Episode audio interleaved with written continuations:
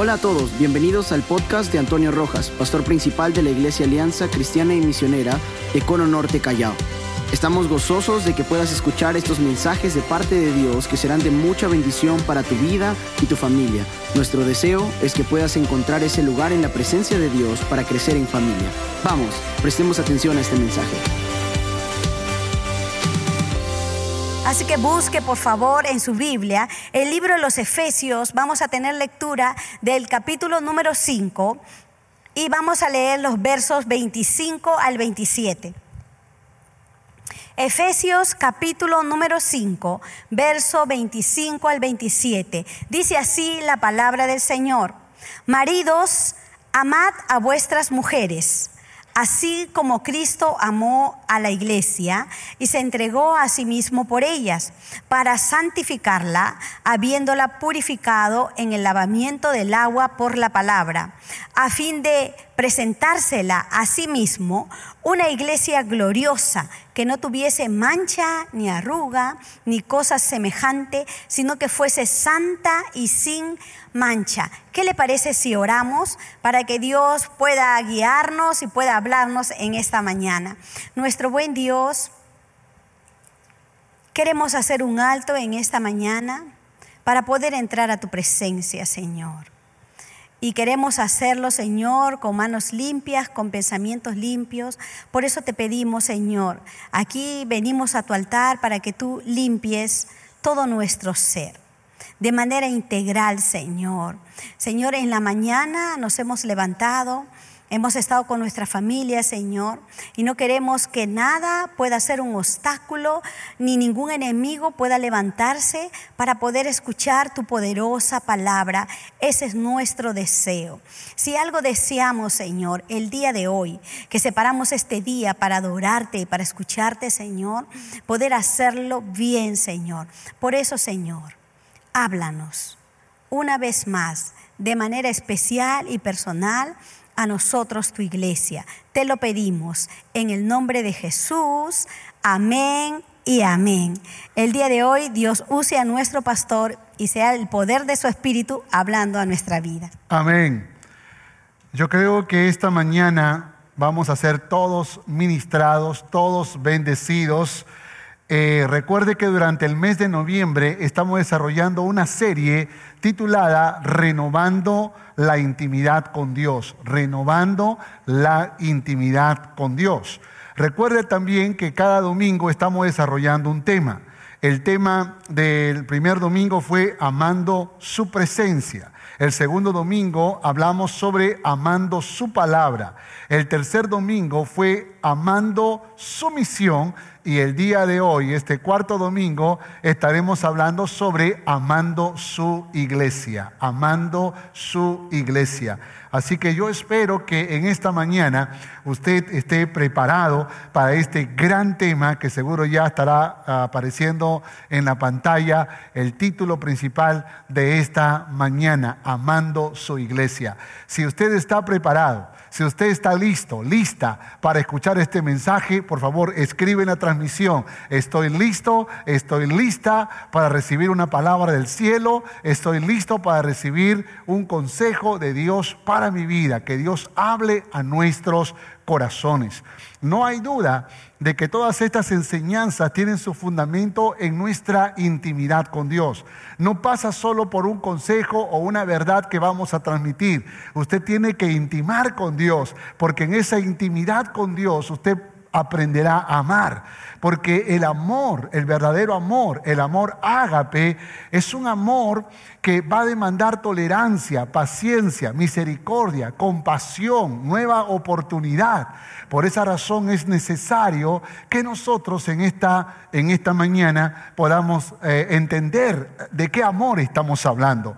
Así que quiero retarles a que usted prepare su corazón y que por supuesto Dios bendiga nuestras vidas. El texto que mi esposa hizo lectura en Efesios capítulo 5, versos del 25 al 27, está dentro del contexto del desafío que el marido tiene con su mujer. El marido tiene que aprender a amar a su mujer, dice la palabra.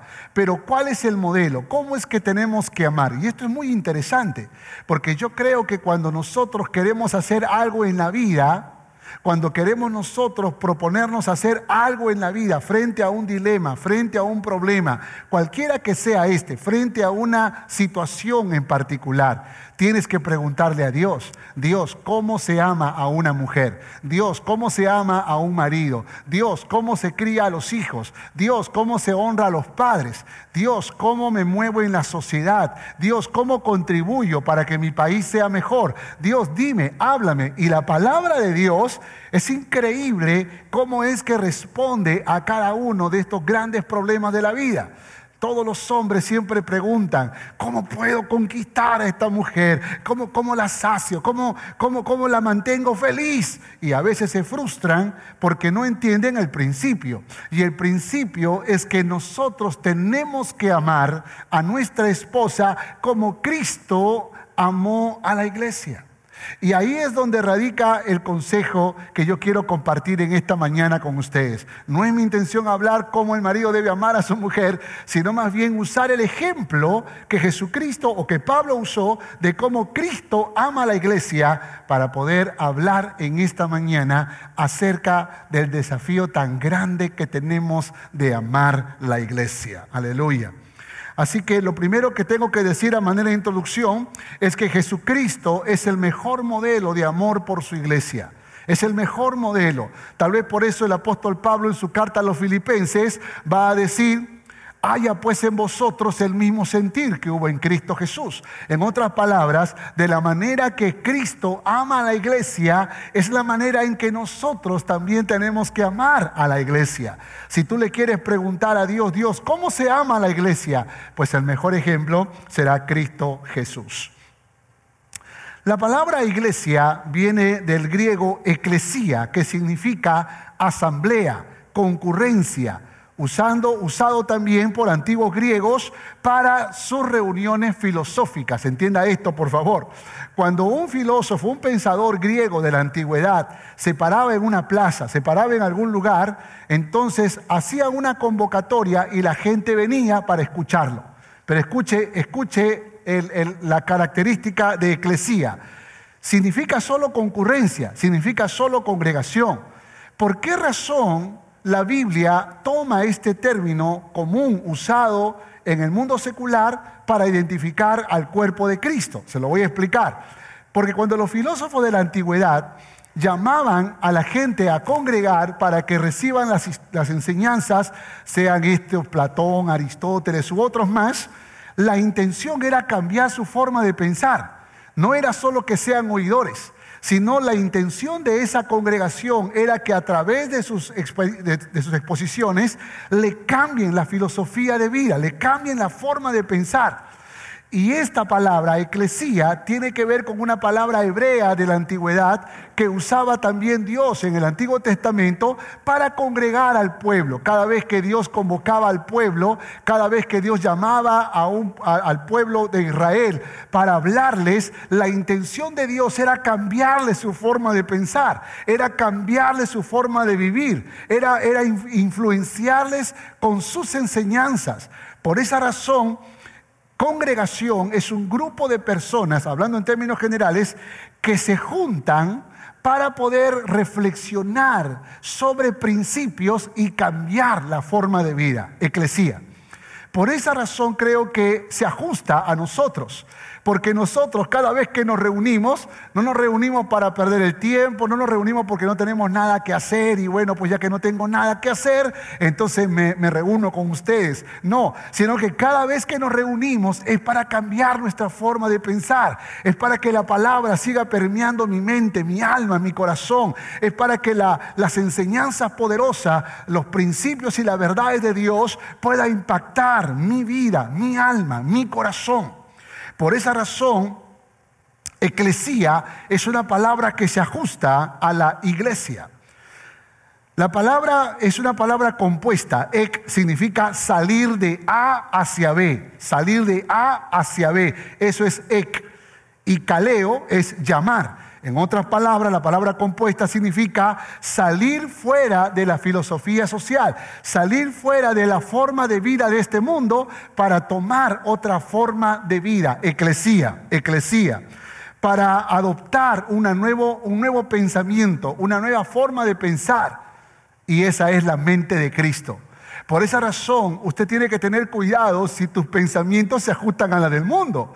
Porque la idea no es que el mundo te saque de la iglesia para meterte en el mundo, sino más bien nosotros tomar a la gente del mundo para meterlos a la iglesia, cambiando su forma de pensar hasta al punto de que puedan rendir sus corazones a Cristo Jesús. Vivimos tiempos donde el mundo está influenciando la iglesia, pero la iglesia ya no está influenciando el mundo. ¿Y cómo, me doy cuenta? por los creyentes. Los creyentes que cada vez son más agresivos, más violentos, más divisores, más murmuradores, más quejones, pero no somos pacificadores. La Biblia dice, bienaventurados los pacificadores. Y creo que hay una bendición muy grande en ser un pacificador. Si usted es un pacificador, por favor, escriba ahí en las redes sociales, yo soy un pacificador, yo soy una pacificadora. Y no lo digas de boca para afuera o de dedos, sino dilo de corazón, que tus redes sociales reflejen que realmente tú eres un pacificador, que reflejen que tú eres una pacificadora. Déjenme, déjenme compartirles una, una cosa muy personal. Si usted va a mis redes sociales, y es muy importante las redes sociales, ¿eh? tanto que hoy en día cuando se quiere contratar a una persona, es interesante esto, ahora parte del análisis es mirar sus redes sociales. Porque si en sus redes sociales transmite violencia, transmite odio, transmite rencor, transmite eh, desprecio, entonces el análisis psicológico que se le hace a esas personas definitivamente no es nada bueno y puede que es una de las razones por la cual no estás consiguiendo trabajo, ¿no? Por esa razón es muy importante que lo analicemos. Cuando usted va a mis redes sociales, usted va a ver solo dos cosas. Escúcheme esto. La primera, enseñanza de la palabra de Dios. Nada más. Yo no, voy a, yo no voy a hacer otra cosa, ni voy a hacer alusión a ningún pensador, ningún filósofo, ningún escritor, solo la palabra de Dios. Eso es uno. Y lo segundo es un testimonio de lo que Dios está haciendo en mi vida, en mi familia, en la iglesia, donde yo congrego, donde yo sirvo a Dios. Dos cosas que solo hago. Y creo que de esa manera yo quiero contribuir al bienestar de la comunidad, quiero contribuir a mi sociedad, quiero contribuir, a mi familia, quiero contribuir a las personas que me conocen, porque yo tengo miles de contactos y quiero que la gente de testimonio de que soy un pacificador. Y creo que esa es la idea. La idea es que nosotros nos identifiquemos como pacificadores, que podamos ser capaces de dar testimonio, de salir de la filosofía de este mundo para tomar una filosofía cristiana que también puede impactar el mundo, que también puede cambiar su forma de pensar. El mundo dice, si tú me golpeas una vez, yo te, devuelvo el golpe. Jesús más bien, a través de su carta, a través del apóstol Pablo, va decir, si tu enemigo tuviere hambre, dale de comer. Si tuviere sed, dale de beber. Porque haciendo esto harás que su cara se ponga roja de vergüenza. Pacificador. Y el desafío nuestro como hijos de Dios es que seamos una iglesia pacificadora. ¿Cuánto dicen amén a esto? Cuando vamos a la Biblia vamos a encontrar dos tipos de iglesias o, definiciones de iglesia. Una sería la iglesia universal y la otra sería la iglesia local. De hecho que tenemos que aprender a amar la iglesia universal y tenemos que amar la iglesia local. Déjenme explicar qué significa la iglesia universal. Todos los salvados, la iglesia universal, todos los salvados por la sangre de Cristo en el mundo entero, comprometidos con la misión de Cristo. Es decir, ahí están nuestros hermanos pentecostales, asambleas de Dios, bautistas, presbiterianos, todos aquellos que han recibido a Cristo en su corazón son nuestros hermanos en Cristo. Tenga cuidado con estar apedreando a los pentecostales, tenga cuidado con estar lanzando insultos a los bautistas, tenga cuidado con estar humillando a sus hermanos en Cristo, porque te vas a ver con ellos en el cielo. Y si a ti no te gusta danzar, tus hermanos pentecostales van a danzar a tu lado en el cielo por la eternidad. Y Dios será tan sabio que te pondrá alrededor de pentecostales si no te gusta danzar, o tal vez te pondrá al lado de bautistas si eres un danzarín. Lo que digo es que nosotros tenemos que aceptar las culturas eclesiásticas y no hacernos problemas por esas cosas. Tenemos que aprender a amar a nuestros hermanos porque son hijos de Dios y aceptarlos tal y cual son. ¿Cuántos dicen amén a esto? Así que la iglesia universal son todos los salvados por la sangre de Cristo en el mundo entero comprometidos con la misión, con la misión de Cristo, de ir y predicar el Evangelio a toda criatura. Mateo 16, 18. Mira, aquí está la iglesia universal. Dice, y yo también te digo que tú eres Pedro. Y sobre esta roca, Jesús hablando de él, dice, y sobre esta roca edificaré mi iglesia. Jesús está hablando que él sería el fundamento, él sería la roca principal. Sobre esta roca edificaré mi iglesia y las puertas del Hades no prevalecerán contra ella. Aleluya. Aquí no está hablando de la iglesia local. Jesús está hablando proféticamente de la iglesia universal, el cuerpo de Cristo en el mundo entero. La iglesia universal, que hoy somos más de mil millones de personas en el mundo entero que, que hemos confesado con nuestra boca que Jesucristo es el Señor, que es el Rey de Reyes el Todopoderoso, el Salvador. ¿Cuánto dicen amén a esto? Efesios 5:23 dice, porque el marido es cabeza de la mujer, así como Cristo es cabeza de la iglesia, la cual es su cuerpo y es su salvador. Escuche esto, aquí está hablando de la iglesia universal. Cristo es la cabeza de su iglesia y la iglesia es la iglesia universal. Sin embargo, la Biblia también habla de la iglesia local. ¿Qué es la iglesia local? La iglesia local es el grupo de creyentes en Cristo. Capte esto, por favor. Es el grupo de creyentes en Cristo ubicados en una ciudad y fieles y comprometidos con una visión. Porque todos tenemos la misma misión.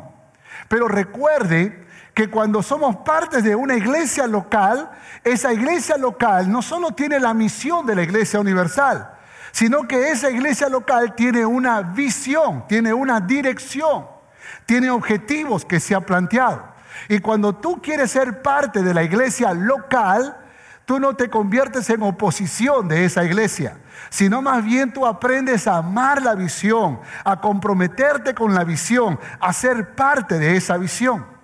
Hebreos 10:25 dice, no dejando de congregarnos como algunos tienen por costumbre. ¿Dónde se congrega? ¿Dónde está la iglesia universal congregándose? En cada iglesia local. Entonces la Biblia dice, no dejando de congregarnos como algunos tienen por costumbre, sino exhortándonos y tanto más cuando ves que aquel día se acerca. En otras palabras, tenemos nosotros que congregarnos en la iglesia local. Cuando la Biblia dice obedecer a vuestros pastores, está hablando de los líderes de las iglesias locales. Así que la Biblia habla acerca del desafío de amar la iglesia local. Santiago 5:14 dice, ¿está alguno enfermo entre vosotros? Llame a los ancianos de la iglesia. ¿De qué iglesia está hablando? De la iglesia local de la iglesia local y oren por él, ungiéndole con aceite en el nombre del Señor. Y los ancianos era un título que se le daba a los, al equipo pastoral, por decirlo así, al, equipo ministerial de una iglesia. Por esa razón es importante que nosotros no solamente amemos la iglesia universal, sino también amemos la iglesia local. Ahora, le voy a dar cuatro razones por las cuales debemos amar la iglesia. Debemos amar, valorar, respetar su iglesia, la iglesia de Cristo. ¿Por qué? Porque Cristo se entregó por ella. ¿Cuánto dicen amén a esto? Segundo, porque Cristo la purifica con su palabra. Tercero, porque Cristo la visiona, la sueña gloriosa, aleluya. Porque Cristo la perfecciona cada día, cada día. Y quiero que a la luz de la porción que mi esposa hizo lectura, quiero que podamos analizar estos versículos. Vamos con el primer punto. ¿Por qué tenemos que amar la iglesia? Porque Cristo se entregó por ella. Porque Cristo se entregó por ella. Efesios 5:25. Dice la palabra del Señor y se entregó, como dice la palabra, a sí mismo por ella, ¿no? Por ella. Los muchachos dicen, pastor, yo también me entrego por ella. No, no estamos hablando de la iglesia, de la iglesia. Entonces, este verbo entregar viene del griego paradidomi, que significa rendirse, que significa ceder. Esto es poderoso, por favor, entienda. Ceder. De allí entregar, encomendar, dar, encarcelar, poner preso. Escúcheme, la Biblia dice que Jesús cedió, se entregó, porque pregunta, ¿podían apresar a Jesús? O sea, ¿es que Jesús no tenía el poder para vencer a sus enemigos?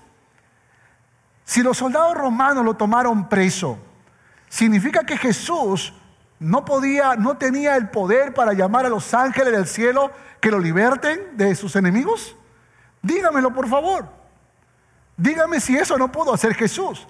Entonces, cuando la Biblia dice que Jesús se entregó, lo que está diciendo en el griego es que se dio. Él se rindió, pero no porque no tenía fuerzas, sino porque lo, hizo por amor. Por eso es que Pablo dice, se entregó a sí mismo por ella. Se entregó, se dio. Si amamos la iglesia, escuche, si amamos la iglesia, cedemos por amor. Si amamos la iglesia, cedemos por amor como Jesús. El verdadero amor renuncia. El verdadero amor, hermanos, el verdadero amor renuncia y Dios lo recompensa. ¿Cuántos dicen amén a esto? Esto es poderoso, ¿eh? Esto es poderoso. ¿Se acuerda cuando dos mujeres estaban peleando por un bebé frente al rey Salomón? ¿Se acuerdan esa historia? Y el rey Salomón dio una orden que parecía injusta. Partan a ese bebé en dos y denle la mitad a cada mujer. Pero la verdadera mujer, la que verdaderamente amaba a esa criatura, no aceptó esa condición. La falsa dijo, sí, partan en dos, partan en dos. Pero la verdadera mujer cedió. La verdadera, la verdadera madre renunció y dijo, no, dénselo a ella, no importa, con tal de que viva. Salomón con la sabiduría que Dios le dio dijo, ya sé quién es la verdadera madre, la que renuncia por amor. Aleluya. Si tú amas la iglesia, tú vas a renunciar por amor. Si tú amas la iglesia, tú vas a ceder por amor. Pero si tú no amas la iglesia, tú la vas a golpear, tú la vas a dañar. No te importa otra cosa que tu propio derecho, tu propia justicia, que puede terminar siendo injusticia porque violenta los principios de la palabra. Por esa razón es importante que nosotros aprendamos a ceder a ceder como lo hizo el Señor, como lo hizo la verdadera madre. ¿Cuántas veces tú has renunciado por amor a la iglesia? Porque ese es el desafío, tenemos que amar a la iglesia, porque Cristo se entregó por ella, usted tiene que entregarse por la iglesia. Usted tiene que entregarse por la iglesia.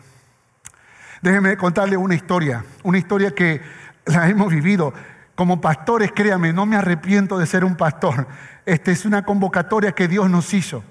Pero no vaya a pensar que los 22 años que hemos vivido con Romy como pastores han sido años maravillosos, hermosos. No, hemos tenido tiempos de oscuridad, tiempos de problemas, tiempos de crisis.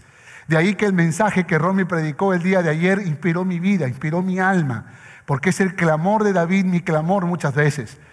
Recuerdo aquellas veces cuando nos llamaban por teléfono a la casa para amenazarnos, para insultarnos, para hablarnos lisuras, para decirnos cosas horribles, para amenazarnos de muerte, como si, como si ser pastor fuese, fuese algo de la cual no, no querían algunas personas. De hecho, que yo puedo entender que no eran personas cristianas.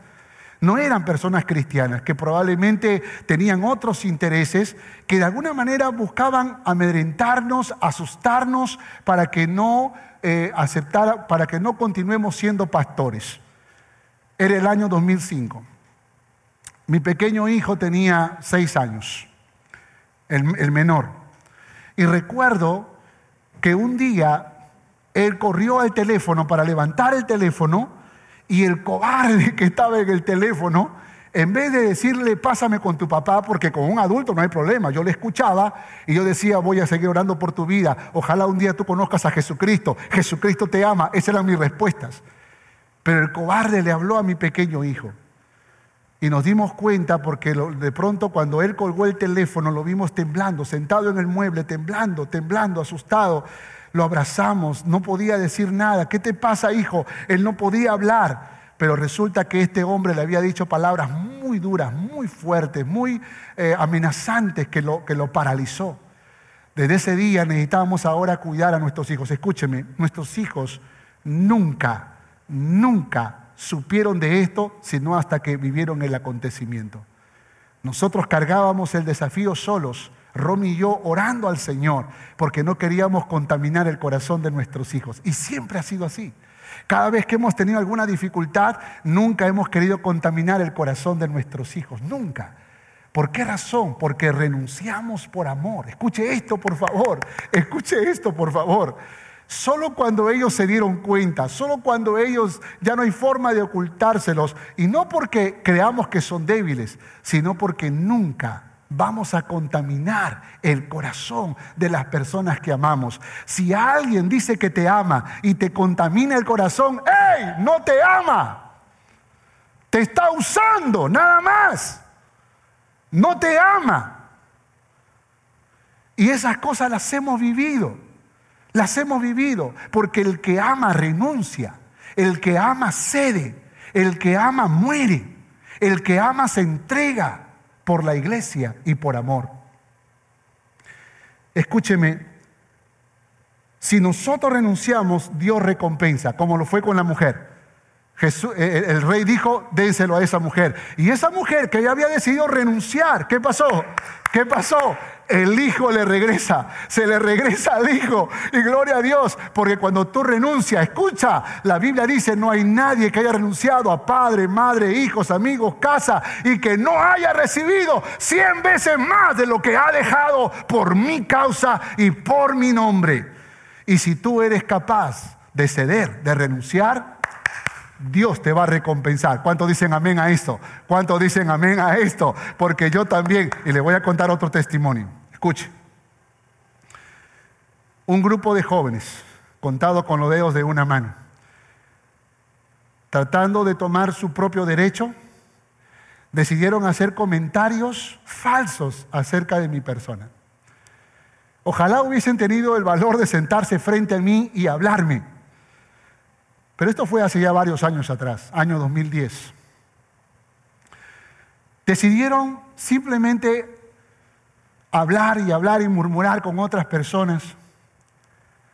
Y justo en ese mismo tiempo comenzaron a salir esas mismas informaciones, pero en correos, en correos anónimos, que corrió a todos mis amigos pastores de todo Lima, el Perú y aún de otras naciones. Y era incómodo cuando todos me llamaban diciendo, oye, mira lo que están diciendo de ti, mira lo que están diciendo de ti. Los supervisores de jóvenes de la iglesia, los pastores de la iglesia, mis amigos pastores, colegas, me decían, oye, defiéndete, oye, haz algo. Y yo les decía, ¿qué puedo hacer? ¿Salir a decir es falso, mentira, son mentirosos y hablar mal de esas personas? No. Hay una cosa que siempre le enseñé a mi familia y a la iglesia que ha trabajado muy de cerca conmigo. No te defiendas, que Jehová sea tu defensa. No te defiendas, porque al final Dios te hace justicia. ¿Cuánto dicen amén a eso? Y hermanos, llegó el día en que había que hacer algo al respecto. Así que uno, uno de esos jóvenes que se fueron de la iglesia se casaba y yo fui a su boda. Y para darle una poderosa enseñanza a mi hijo mayor, que tenía en ese tiempo tal vez 14 años, o 15 años, o tal vez un poco más, le dije, acompáñame a una boda. Y cuando llegamos a la boda, él se sorprendió. Pero papá, ¿ese no es el muchacho que habla mal de ti? Sí, pero yo le prometí algo a ese joven. Muchas veces le prometí que yo estaría en su boda. Y no importa lo que diga de mí, yo soy un cumplidor de promesas. Escúcheme porque aquí viene la recompensa. Tres semanas después, aquel joven llegó a mi oficina con lágrimas en los ojos y me dijo, pastor, ¿por qué fuiste a mi boda? No merecía que tú vayas a mi boda. Y yo le dije, soy un cumplidor de promesas. Y por esa razón fui.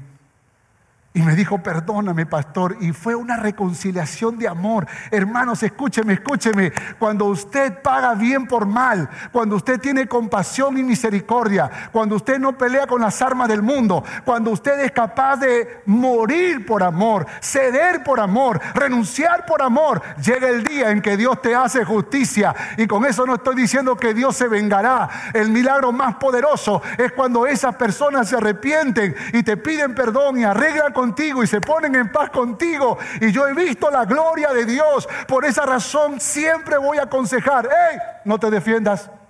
No. Sea un supervisor, sea uno de mis pastores, ellos saben de qué estoy hablando, aún mis propios hijos. Y papá, hey, usted no se defienda, usted solo aguante, usted solo resista, usted solo muera. Dios le hará justicia. Dios tocará. ¿Por qué? Por amor a la iglesia. Porque si usted se defiende, usted tiene que herir la iglesia. Usted tiene que dañar la iglesia. Usted tiene que afectar la iglesia. Por esa razón lo mejor es morir por amor, ceder, renunciar por amor. ¿Cuántos entienden lo que estoy diciendo? Si usted entiende, escriba por favor, estoy entendiendo la revelación de Dios. Segundo, Cristo purifica con su palabra. Cristo purifica con su palabra. Efesios 5:26. Dice la palabra para santificarla, habiéndola purificado en el lavamiento por el agua de la palabra. Esto es poderoso, ¿eh? esto es poderoso. Así que tenga papel y lapicero porque lo que le voy a decir es grandioso. La palabra o el verbo santificarla, la palabra griega es agiazo que significa purificar, consagrar, convertir a alguien corrupto en sagrado. Eso fue lo que ha hecho el Señor con nosotros, amén. Algo que, algo que fue corrupto en sagrado. Es decir, convertirlo algo inmoral o algo inmoral en moral, moralmente, sin culpa, santo, agiazo. Eso es lo que ha hecho Dios, agiazo. ¿Y cómo es que lo ha hecho? Y aquí está. La palabra agua, agua viene del griego udor, que significa lluvia, lluvia, palabra, lluvia. Capte esto, por favor. Y, y, dice, por el, del agua por la palabra. Y la palabra en griego es rema, no es logos, es rema. En otras palabras es declaración. Es decir, una palabra del cielo que viene del cielo como la lluvia. Por eso es que usa la palabra griega udor. Porque no es el agua que sacas de las, de las fuentes, de los ríos, sino está hablando, para que no tengamos duda, está hablando el agua como la lluvia. Ahora, la lluvia viene del cielo y el agua como la lluvia sería lo que viene de Dios.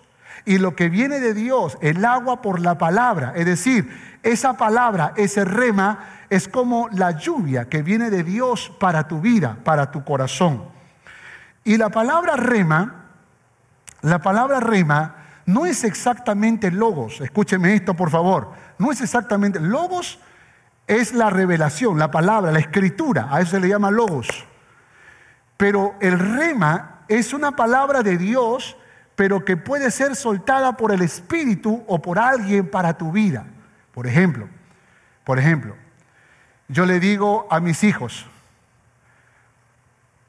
respete a esa señorita, o no pelee con ese amigo suyo, o no discuta con... Entonces de pronto no es que solo es un consejo, sino es como que si viniera del cielo, es como si Dios convenciera su alma, convenciera su alma.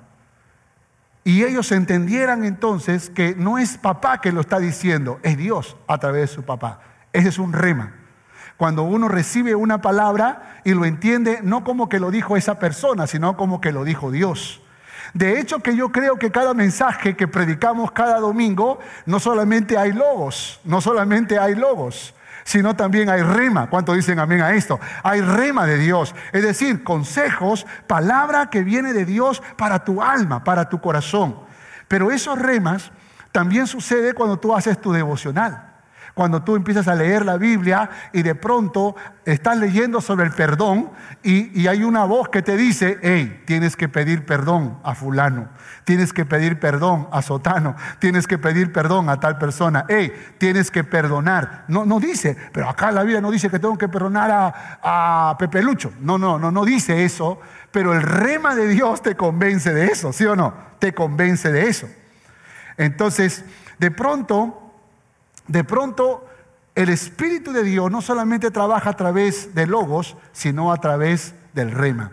Y lo que está diciendo acá el apóstol Pablo en este texto es que somos purificados, este es poderoso, ¿eh? Somos purificados por la lluvia, por la lluvia de la declaración por la lluvia de la declaración, o como dice exactamente el texto, del agua por la palabra. Por esa razón tenemos que estar atentos a lo que Dios está hablando a nuestros corazones. Tenemos que estar atentos cuando Dios está hablando a nuestras vidas, porque no te imaginas cómo Dios muchas veces trabaja. De hecho, de hecho, que en una ocasión Dios tuvo que usar una mula para hablar a un profeta. Y yo creo que Dios siempre ha trabajado usando mulas, como esta mula que está aquí, ¿no? Para hablar a tu corazón, que tú eres un gran hombre de Dios, una gran mujer de Dios. Y yo te desafío en el nombre de Jesús, sé humilde para recibir una palabra de Dios para tu vida. Y por supuesto que el Señor ministre tu alma, tu corazón. Él quiere purificarnos. Por esa razón, escúcheme, esa es la razón por la cual nosotros tenemos que hablar, tenemos que aconsejar. Por esa razón yo estoy de acuerdo cuando alguien corrige a otra persona. Yo estoy de acuerdo cuando alguien le habla a otra persona. En el nombre del Señor, yo estoy de acuerdo. En lo que no voy a estar de acuerdo, en que yo me convierta en el purificador de esa persona. Yo no estoy de acuerdo en que yo juegue a ser Dios, porque hay uno solo que purifica y ese es Cristo Jesús. ¿Cuántos dicen amén a esto? Ni siquiera puedo purificar a mis propios hijos, pero sí tengo que hablarles, si tengo que corregirlos, si tengo que enseñarles, si tengo que decirles lo que tienen que hacer. Y aunque me digan, papá, ya tengo 18, papá, ya tengo 20, o como el mayor que me puede decir, papá, ya tengo 23, y yo le voy a decir, no me importa si tienes 40, si sigues viviendo bajo el techo de mi casa, tú tendrás que obedecer a tus padres, porque eso dice la Biblia. Porque eso dice la palabra. Y tenemos que aprender, amados. Tenemos que aprender en qué parte de la Biblia, cómo tú interpretas que a los 18 tu hijo puede hacer lo que quiere. ¿Cómo, eh, eh, ¿En qué basas para, para, para que cuando tu hijo, como uno de ellos me dijo una vez, papi, yo tengo DNI, no me importa, le dije. ¿Por qué? Porque a veces pasa, a veces pasa que nuestros hijos, porque crecen, creen que ya tienen derecho a todo, y nosotros tenemos que ser capaces de poder enseñarles la importancia de que los padres siguen siendo autoridad. Y espero que nosotros lancemos remas para nuestros hijos. No solamente logos, sino remas. Hablar de parte de Dios con autoridad, con amor, con misericordia, pero también con firmeza, porque de eso se trata. Rema nunca se opondrá a logos. Escuche esto, por favor. Rema nunca se opondrá a logos, a la palabra escrita, bíblica. Ambas palabras Dios usará para purificarnos. Ambas palabras. Así que si una vez alguien, alguien a veces usa los remas para decir, Dios me ha dicho, divide la iglesia. ¿Cómo te va a decir Dios que divida la iglesia? Pues Dios me ha dicho, pelea con el pastor. ¿Cómo te va a decir Dios eso? Dios me ha dicho. Eh, y, a veces con el Dios me ha dicho, ¿no?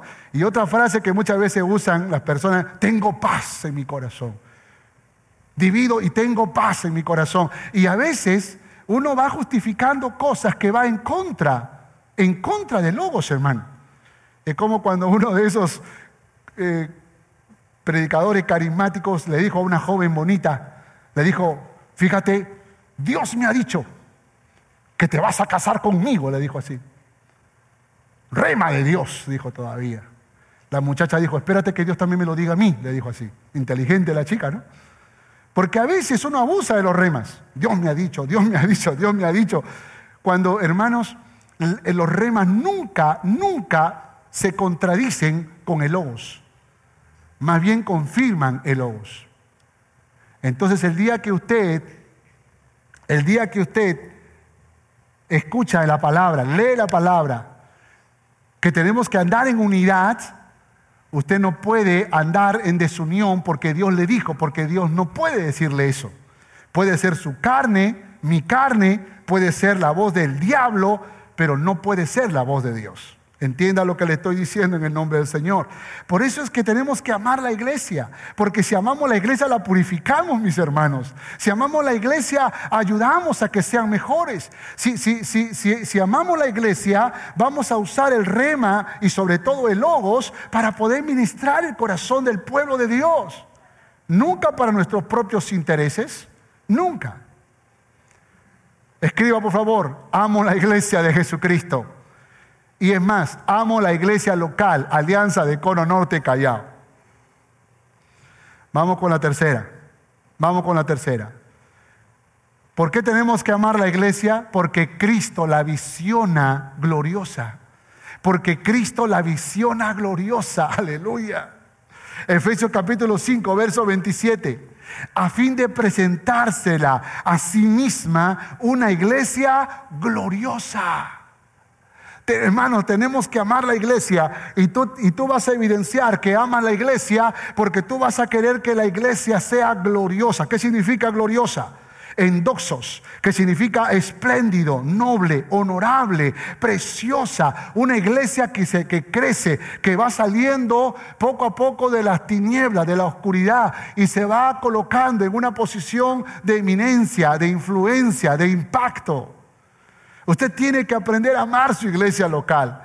Si usted es de las personas que está siempre juzgando todo lo que la iglesia hace, usted no está amando a la iglesia, usted no está buscando que la iglesia sea gloriosa. Por esa razón no basta solo con, con, decir yo, yo sí quiero que sea gloriosa, sino que tus actos, tus, tus, ah, tus eh, eh, publicaciones en tus redes sociales, tus conversaciones, vayan por el lado de buscar que la iglesia sea gloriosa. ¿Cuántos dicen amén a esto, por favor?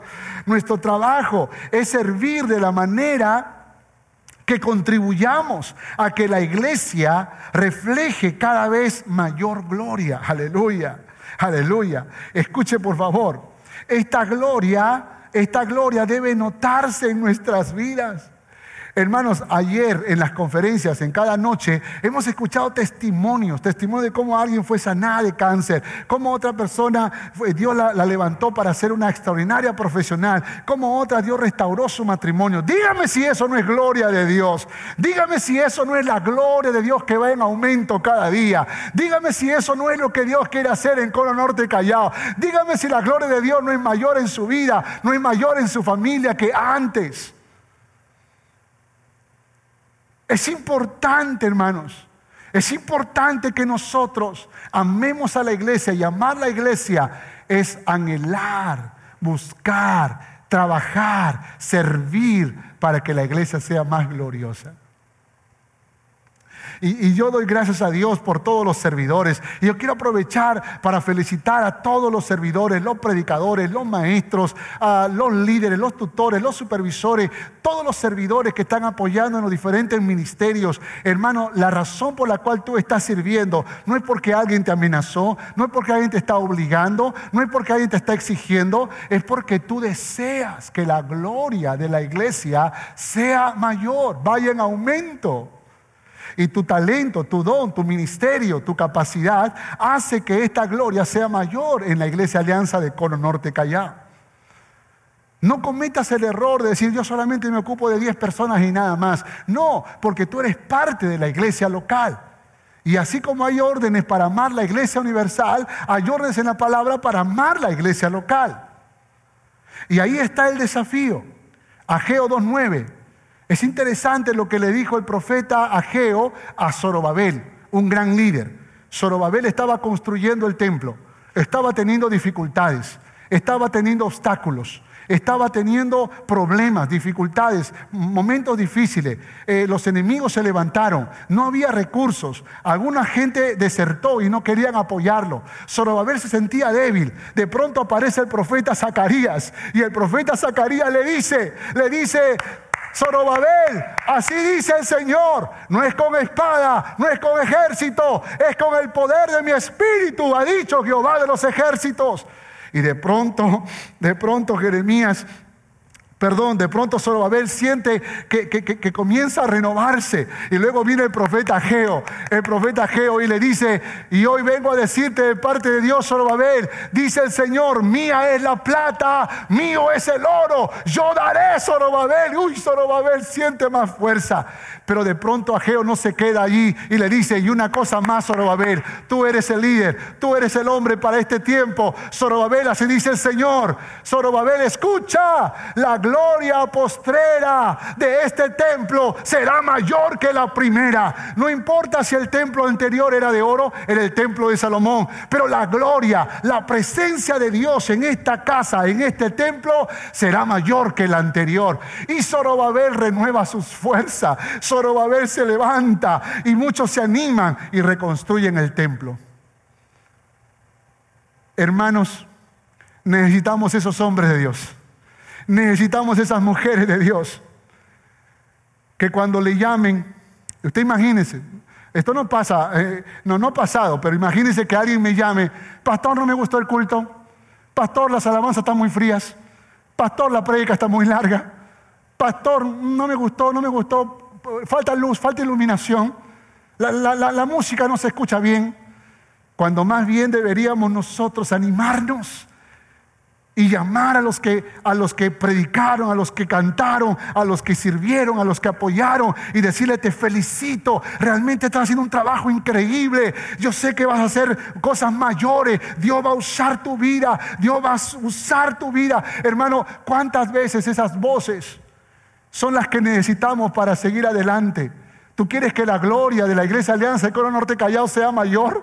Conviértete en un profeta como, como lo fue Zacarías, como lo fue Ageo.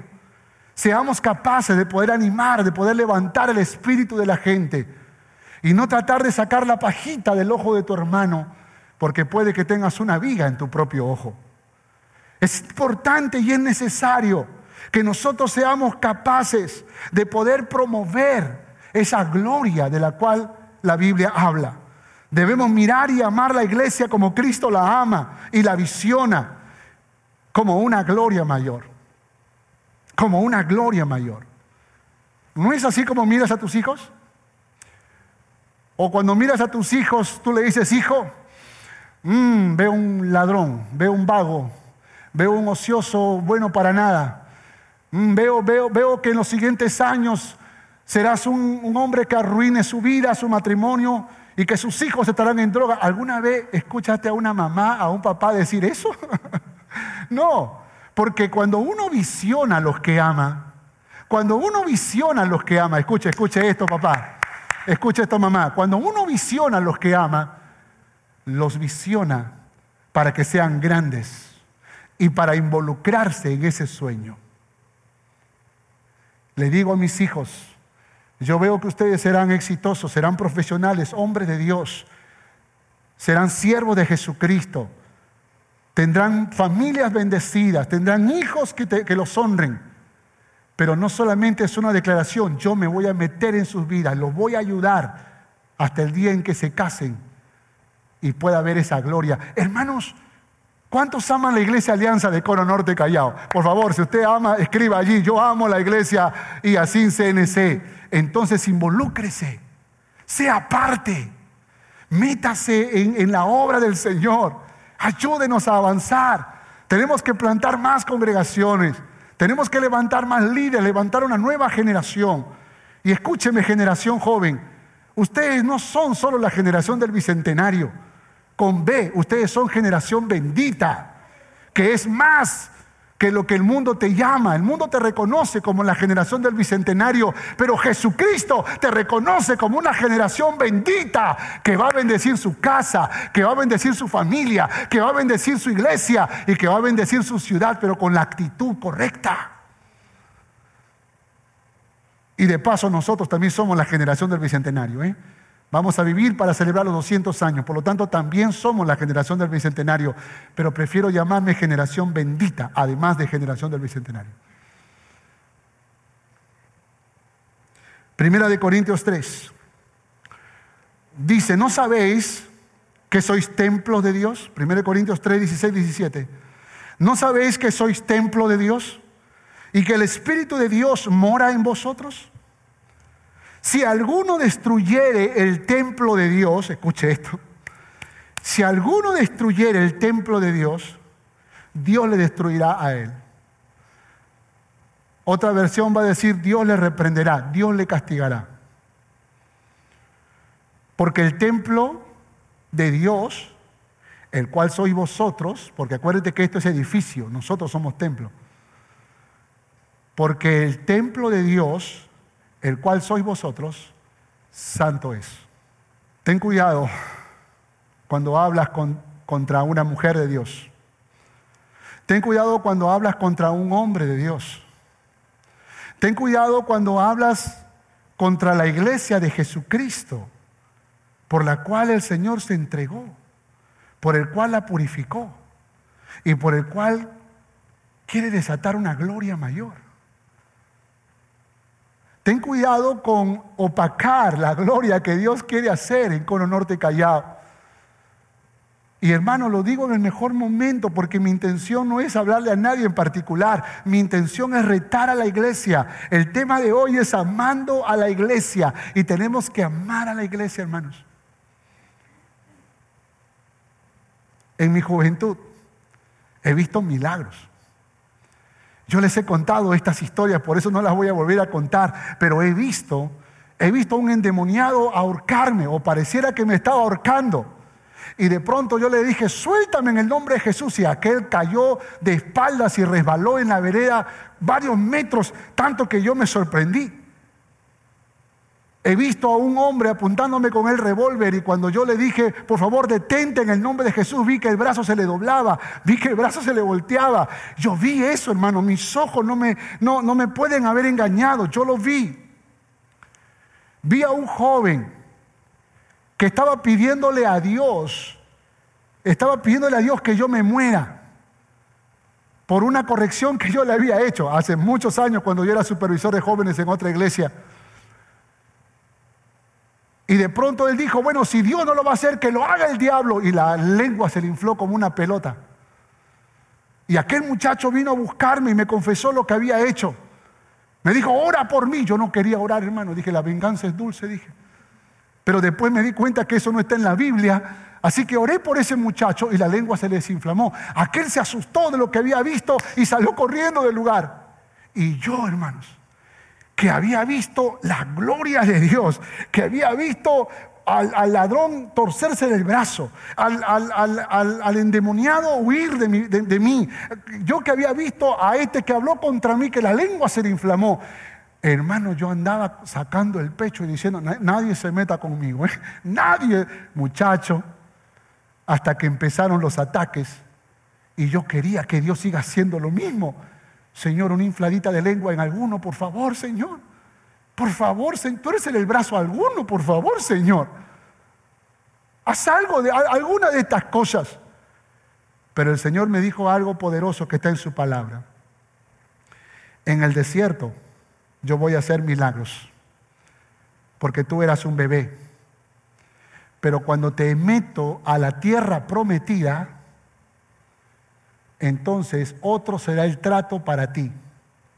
Tendrás que sembrar, tendrás que cosechar y tendrás que pelear para ganar tus, tus tierras. Y por esa razón es que yo aprendí, en otras palabras Dios me dijo, no, ahora te voy a enseñar, te voy a llevar a otro nivel. Ahora tendrás que perdonar, ahora tendrás que renunciar, ahora tendrás que humillar tu corazón, ahora tendrás que esperar. Oiga, ese es otro nivel, ¿eh? Ese es otro nivel. Y yo creo que por esa razón La gloria de Dios, hermanos, tiene que manifestarse. Y yo, si hoy puedo dar testimonio de lo que Dios está haciendo en mi corazón, en mi familia, no es que ahora predicamos mejor, enseñamos mejor, conocemos más la Biblia. No, no, no. Esa no es nuestra gloria. ¿Sabes qué es nuestra gloria? Que hemos aprendido a servir, que hemos aprendido a amar, que hemos aprendido a perdonar, que hemos aprendido a esperar en Dios, que hemos aprendido a doblar nuestras rodillas, a humillarnos ante el papá que está en los cielos y a confiar de que Él trabaja mejor de lo que nosotros podemos hacer por nosotros mismos. Por esa razón es importante que tú me digas cuál es la gloria que Dios está haciendo en tu vida. Dime por favor, dime qué gloria hay en tu vida, en tu familia, en tu matrimonio. Dímelo por favor, porque el deseo de Dios es que haya mayor gloria en nosotros. ¿Cuántos dicen amén? Ahora dígame, ¿hay gloria en Cono Norte Callao o no? Dígame si hay gloria en Cono Norte Callao. Dígame si Dios no está haciendo su obra en esta casa. Dígame si Dios no está ministrando nuestros corazones. Dígame si Dios no está haciendo su obra poderosa en nuestras vidas. En vidas transformadas, matrimonio restaurada, familia bendecida. Dígame si Dios no lo está haciendo. La gloria postrera será mayor que la primera.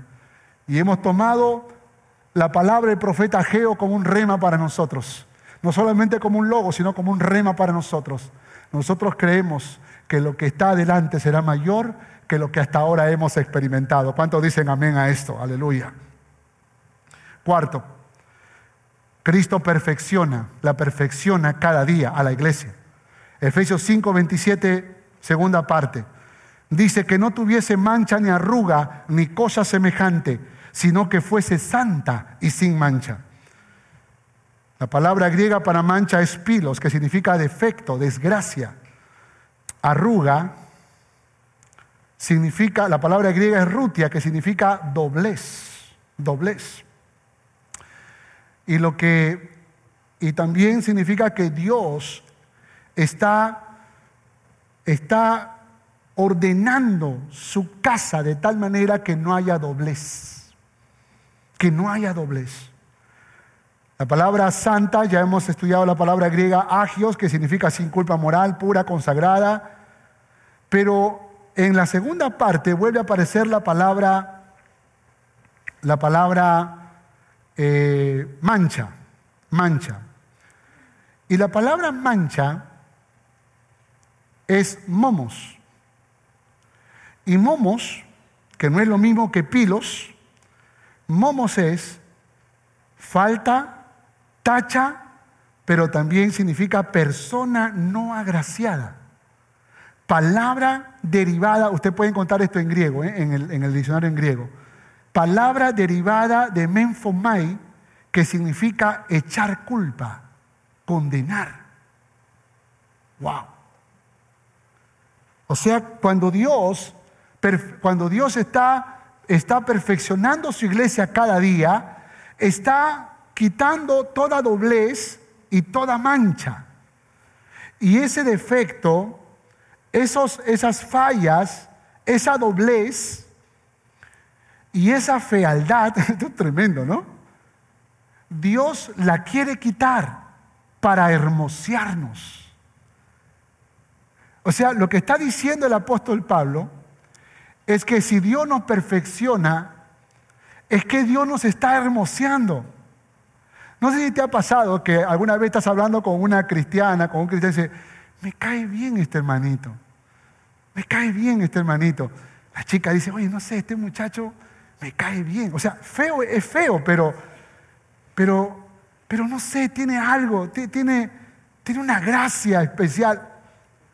Oiga, esa es la perfección que Jesucristo está haciendo en su vida. Aleluya, aleluya. Es decir, es decir, no es que Dios te respinga la nariz, no, no, no, no es que Dios te agranda los ojos, no es que Dios te, te, reduce las orejas, no es que Dios te, te, coloca la piel que a ti te gusta, no, no, no, no, no. Cuando la Biblia dice que Dios está perfeccionando, lo que dice es que la hermosura de tu alma se va a reflejar en tu rostro, se va a reflejar en tus acciones, se va a reflejar en tus relaciones interpersonales.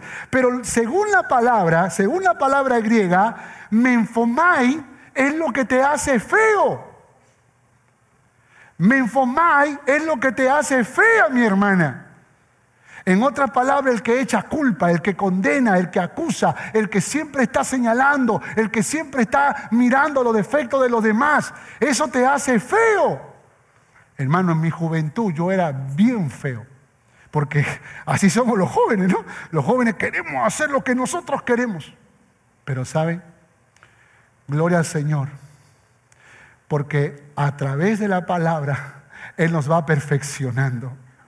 Y esa hermosura que fluye de tu corazón es cuando tú eres compasivo, cuando tú eres misericordioso, cuando tú eres tolerante, cuando tú das una oportunidad más, cuando tú eres crédulo, cuando tú eres una persona que tiene, que tiene la actitud correcta, la actitud de Cristo.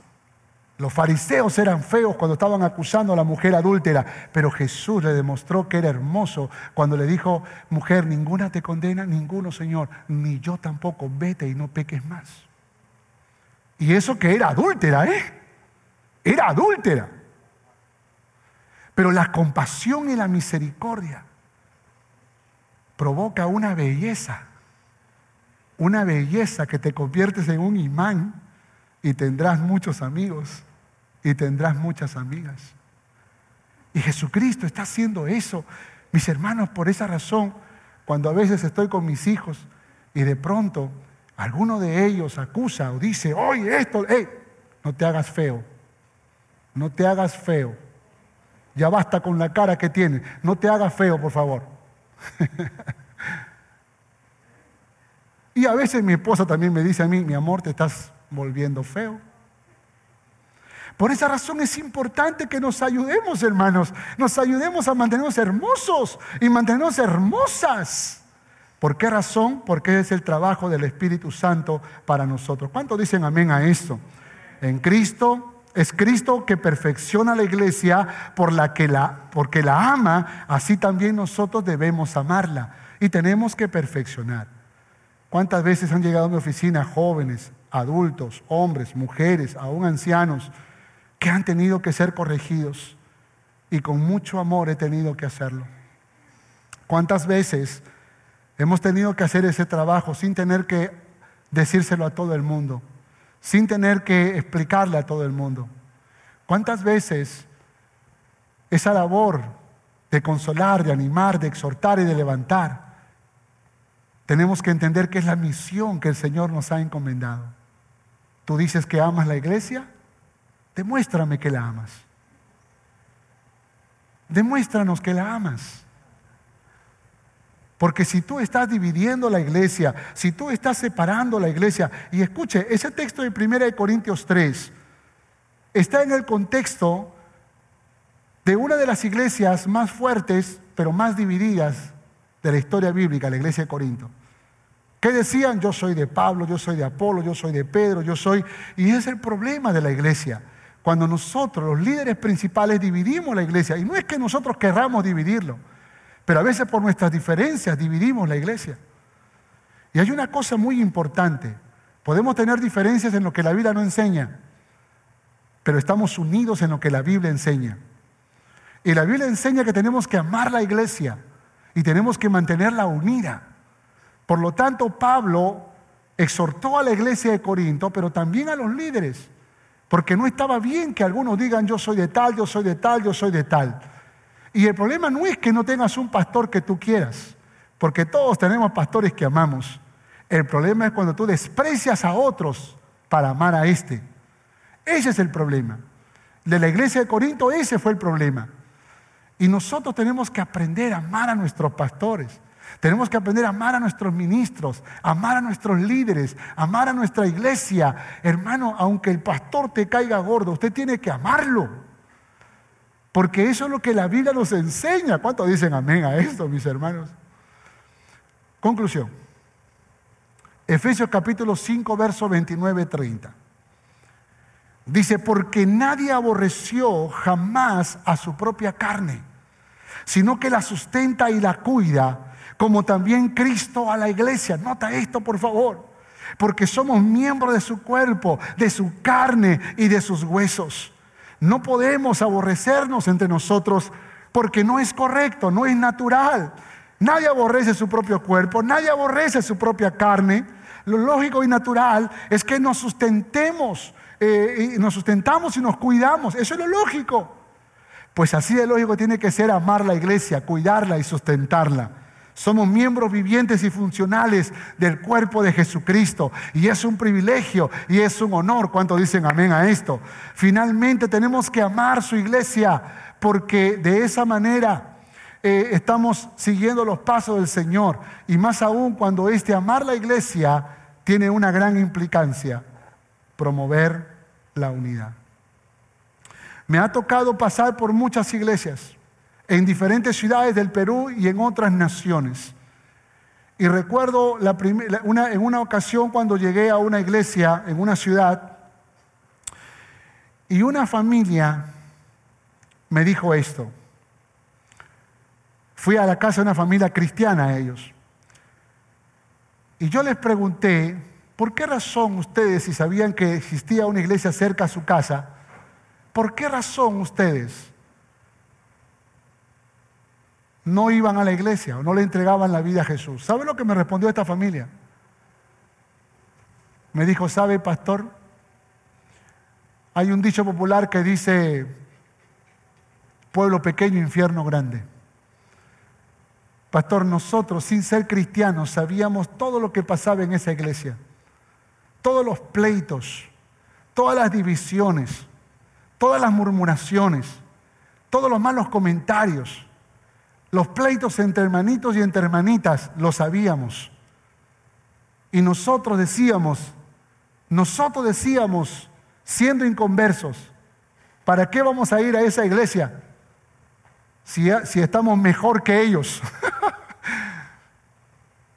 y no fue sino hasta que llegó un pastor que trató de enseñarle la importancia de la unidad, la importancia de perdonarnos, la importancia de amarnos, la importancia de ser una iglesia verdadera, una iglesia que debemos amar y cuidar y proteger. Entonces yo empecé a ver algo nuevo en esa iglesia. Yo empecé a ver algo maravilloso en esa iglesia. Yo empecé a ver, algo nuevo, me atrajo, fue como un imán pastor. Y le agradezco a Dios haberle conocido. Pero quiero, quiere que le sea honesto, hasta ahora no me arrepiento de haber esperado este tiempo, porque hubiese enfermado mi alma si yo hubiese estado en esa época cuando la iglesia no estaba dando buen testimonio. Hermano, ¿usted sabe por qué razón Dios ha bendecido nuestra casa? ¿Sabe por qué razón hemos sido un imán para muchas familias? Porque nunca hemos promovido las divisiones, nunca hemos promovido los pleitos, Nunca hemos promovido las murmuraciones. Nunca hemos estado en pleito ni en batallas. Hemos aprendido a amar, a perdonar, a dar nuevas oportunidades, a tener compasión y misericordia aún de nuestros enemigos. Aún de aquellos que tal vez no entienden la fe cristiana y nos han rechazado y nos han despreciado. Hemos tenido la actitud correcta y eso los ha conquistado. ¿Cuántos dicen amén? Quiero terminar leyéndole un texto un texto que aparece, una de las palabras del Señor Jesús, fue la oración que el Señor Jesús hizo. Y ojalá sea nuestra oración en esta mañana. Juan capítulo 17, verso 21 al 23. Le dice, Señor, Padre, le dice Jesús, ruego por estos, para que sean, todos sean uno, como tú, oh Padre, en mí y yo en ti que también ellos sean uno en nosotros. ¿Para qué? Aquí está. Para que el mundo crea que tú me enviaste. La gloria que me diste, yo les he dado para que sean uno, así como nosotros somos uno. Yo en ellos y tú en mí, para que sean perfectos en unidad, para que el mundo conozca que tú me has enviado y que los has amado a ellos como también a mí me has amado. ¿Puede, captar la intensidad de la oración del Señor? El Señor está diciendo a través de esta oración que la única manera en que el mundo se convenza que Jesucristo es el Señor es cuando su iglesia que lo representa esté unida. Por esa razón tenemos que mantenernos unidos. Por esa razón tenemos que aprender a amarnos y a perdonarnos. Por esa razón tenemos que aprender a consolarnos, a motivarnos, a, exhortarnos, a corregirnos, pero también a darnos nuevas oportunidades. Tenemos que ser capaces de poder ceder, de poder renunciar, de poder morir. Tenemos que ser capaces de poder reconocer que si el Señor Jesús lo hizo, ¿quién eres tú para no hacerlo? Y yo quiero que en esta mañana, mientras tú y yo estamos pensando sobre esta verdad, que tú y yo le digamos a Dios en esta mañana, Señor, si tú eres capaz de amarme incondicionalmente, si tú eres capaz de poder subir las montañas más altas, si tú eres capaz de romper las paredes más gruesas con tal de encontrarme, con tal de ayudarme y sacarme del peligro, pues yo quiero hacer lo mismo, Señor. Yo quiero luchar, yo quiero esforzarme para amar a todos mis hermanos, para no pelear con ninguno, para conquistar aún al difícil de conquistar, pero al mismo tiempo, Señor, para aceptarlo, tolerarlo, soportarla, para poder, Señor, mostrar el amor que tú has depositado en mí y la compasión que tú tuviste conmigo, yo quiero que tú, Señor, me ayudes a tenerla con mis hermanos. ¿Por qué no hacemos esta oración? Por favor, cierra tus ojos por un instante. Y primero yo quiero que tú le agradezcas a Dios por la compasión que Cristo tuvo contigo. Quiero que tú le digas a Dios en esta mañana, Señor, gracias por tu compasión, gracias por tu amor. Dile gracias por tu misericordia. Dile gracias Señor porque tú no me echaste fuera. Gracias Señor porque tú no me condenaste a pesar de mis maldades, a pesar de mis imperfecciones, a pesar de todas las cosas malas que yo hice. Hoy me humillo delante de ti. Esperamos que este mensaje haya sido de bendición para tu vida. Gracias por escuchar este podcast. Si deseas más información, visítanos en www.familiasrestauradas.org. Que Dios te bendiga.